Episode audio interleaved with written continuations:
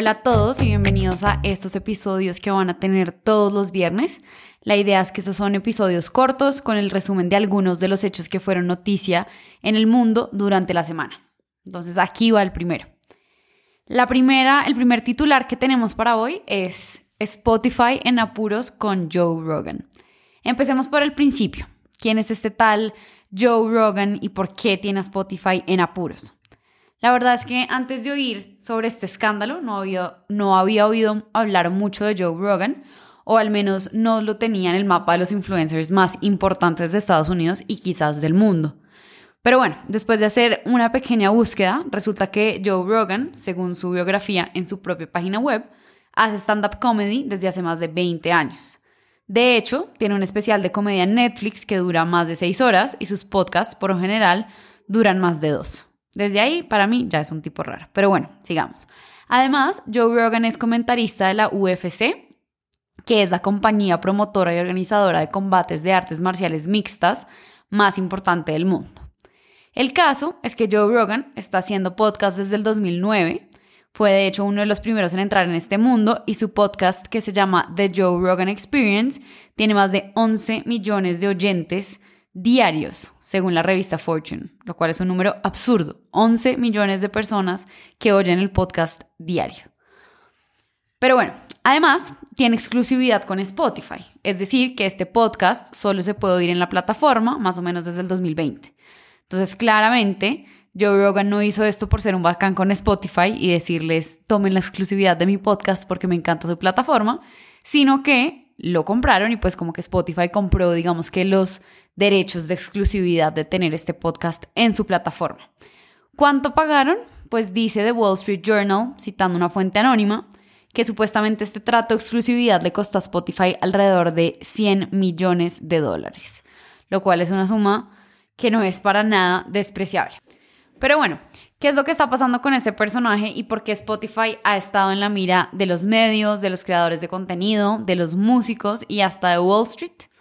El tema es que Joe Rogan en sus episodios de podcast comenzó a hablar sobre temas relacionados con el COVID-19. Entonces, pues claro, entró aquí en una categoría y en algo que algunos llaman las teorías de conspiración alrededor del tema del coronavirus y más específicamente alrededor del tema de las vacunas.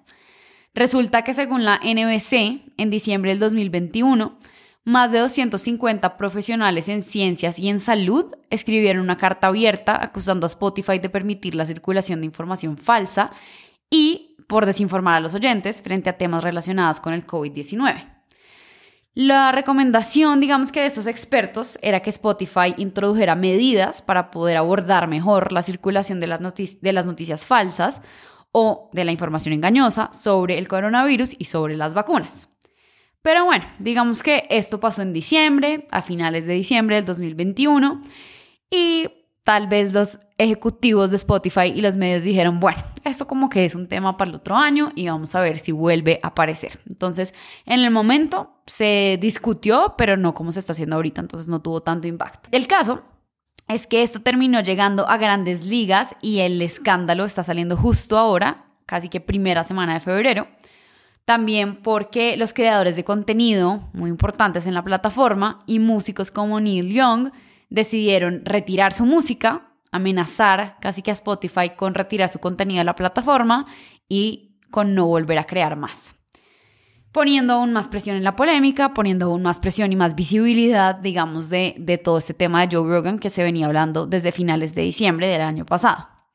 De hecho, yo llegué a todo este enredo porque Brené Brown, que es una de mis personas favoritas en el mundo de los podcasts, sacó un comunicado diciendo que no iba a publicar nuevos episodios de sus dos shows. Entonces, y dijo que no lo iba a hacer hasta que Spotify se pronunciara o hiciera algo al respecto del escándalo y de las acusaciones, digamos, que se habían hecho a Joe Rogan por estar difundiendo información falsa y teorías de conspiración frente al tema del coronavirus. Si pueden ver más o menos por dónde va este asunto, el tema aquí se trata de abrir un debate frente a la responsabilidad de las plataformas digitales en promover información engañosa o falsa. Donde se pone aún más complicado es porque hay una variable más que se está agregando a este debate y es el tema de la censura. Este tema de censura es una carta que se ha jugado Spotify hasta el momento diciendo que ellos simplemente son una plataforma donde los creadores pueden poner su contenido, donde los músicos pueden poner su contenido y simplemente ellos son como el intermediario entre el creador o el músico y la persona que lo oye. Entonces, esto no suena para nada distinto a lo que ya hemos visto también de empresas o startups que hacen parte de la gig economy, donde digamos que se salen de toda responsabilidad y simplemente dicen que, es la que son la plataforma y son un medio entre los que prestan el servicio y los que lo reciben. ¿Cuál es mi lectura frente al caso y mi opinión? Primero, en términos de ética, creo que esta debería, de ser, debería ser una decisión relativamente fácil el hecho de no permitir desinformación en la plataforma.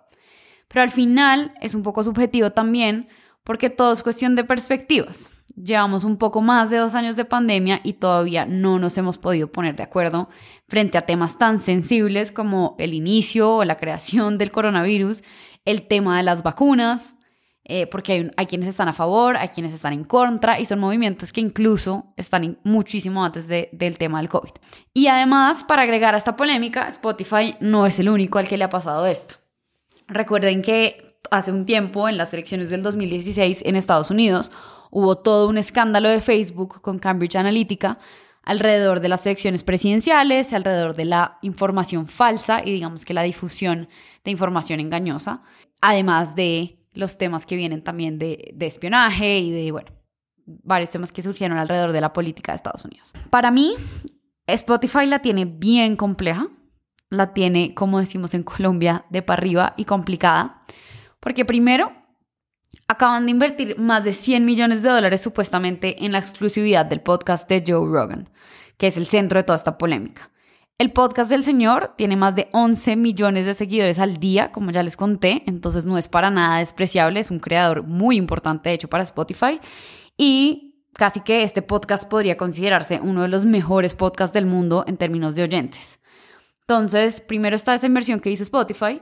Segundo, ahora Spotify también tiene la, presión de grandes creadores y músicos que están poniendo una posición muy firme y muy clara de exigir que Spotify haga algo para detener la propagación de la información falsa y amenazando con salirse incluso de la plataforma. Entonces tienen, por un lado, la inversión que ya hicieron, por el otro lado, gente que es importante para la plataforma que dice que se va a salir. Y tercero, también tienen una polémica pues con mediática que ha generado mucha especulación de su acción. De hecho, la acción de Spotify, que según los expertos ya estaba decayendo un poco antes del escándalo de Joe Rogan, está decayendo aún más.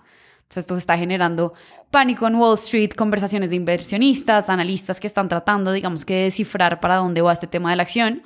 Personalmente, no he podido crear una posición tan clara al respecto, ¿saben? El tema de la censura me parece un tema delicado y complicado y no sé si esto, más que un debate de lo que debería ser la plataforma, porque muchos han exigido a Spotify que se borre el podcast de este señor y que no se pueda seguir haciendo más episodios, no sé si esto sea un debate de lo que debería ser la plataforma o de lo que deberíamos hacer nosotros al recibir esa información como oyentes y como usuarios de la plataforma.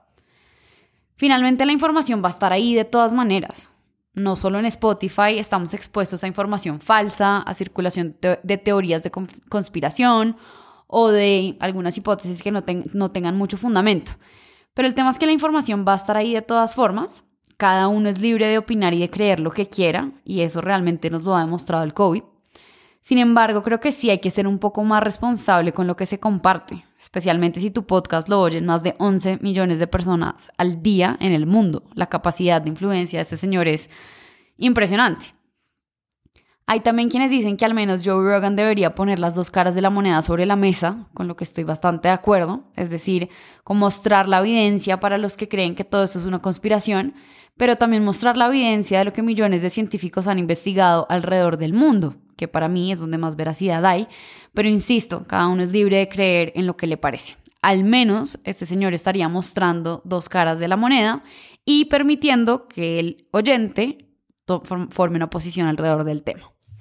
El asunto al día de hoy va en que Spotify ya dijo que iba a implementar cosas que podrían ser potencialmente similares a las de Facebook, donde por ejemplo se pone un disclaimer cada vez que alguien habla del COVID o de vacunas, para que los usuarios estén más alerta y puedan informarse de manera correcta, dirigiéndolos a unas fuentes, digamos que oficiales. Entonces, pues nada, les contaré en qué queda la polémica en nuestro episodio de la próxima semana, ojalá con más avances, pero esto es lo que está pasando en el momento con Spotify y Joe Rogan.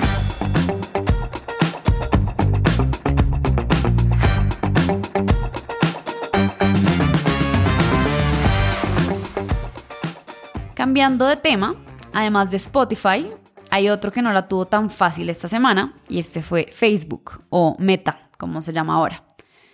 Un titular de Forbes Colombia, publicado el 3 de febrero del 2022, dice tal cual. Meta pierde 230 mil millones de dólares en capitalización en menos de un día. ¿Qué es lo que está pasando aquí? Parece que el reporte del último trimestre de Meta está reportando una desaceleración en el aumento de los ingresos. Esto quiere decir que aunque no están dejando de ganar plata o perdiendo plata, no están creciendo al mismo ritmo que antes. Sus ingresos no están creciendo al mismo ritmo que antes. Igual, su valor sigue estando por encima de los 800 millones de dólares. Pero además, la BBC reportó en un artículo también del 3 de febrero que el número de usuarios activos diarios está cayendo por primera vez en 18 años de historia de Facebook. ¿Será que se le está complicando un poco el cuento a los creadores del metaverso?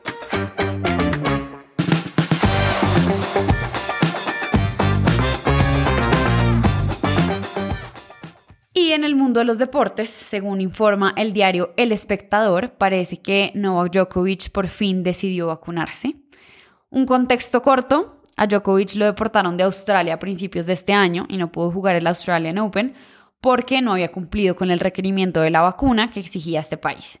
Aún no hay una confirmación muy oficial, pero cuenta el espectador que el biógrafo de Djokovic le dijo a un medio austriaco que parece ser que este ya está vacunado. ¿Será que tuvo algo que ver la victoria de Nadal en la decisión de Djokovic de vacunarse?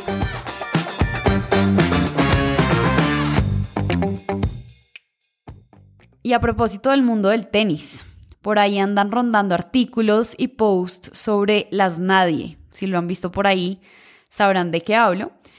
Para darles un contexto corto, después de que Rafael Nadal ganó su Grand Slam número 21, se empezaron a dar pues varios, varios comentaristas, varios medios de comunicación, empezaron a decir que esta era una gran hazaña, se empezaron a decir que Nadal era el único que había ganado 21 Grand Slams en la historia y salió a la luz varios temas eh, y sobre todo la historia o pues el reconocimiento de varias mujeres, entre ellas Serena Williams, que hoy en día tienen más de 21 Grand Slams.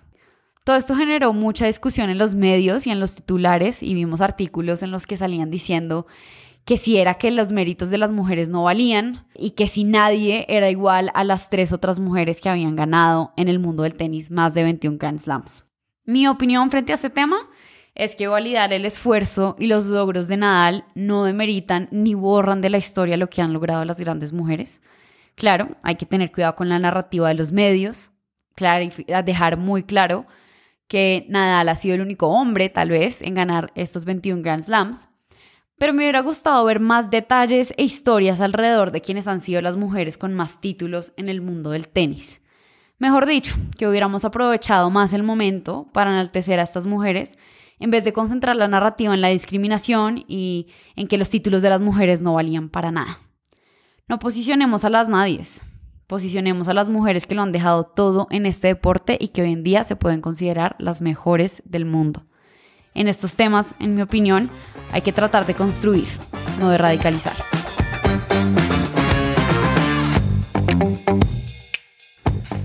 Bueno, este fue el resumen de la semana. No se pierdan los próximos capítulos porque aquí todavía hay todo por contar. Recuerden seguirnos en arroba todo por contar en Instagram y unirse a nuestra comunidad de lectores en Telegram. Si les gustó este episodio, compártalo con alguien al que le pueda ser útil. Me encantaría tener sus comentarios y opiniones sobre las noticias de las que discutimos hoy, así que si quieren, manden un mensaje de voz por Instagram o por nuestro canal de Telegram para compartirlos la próxima semana.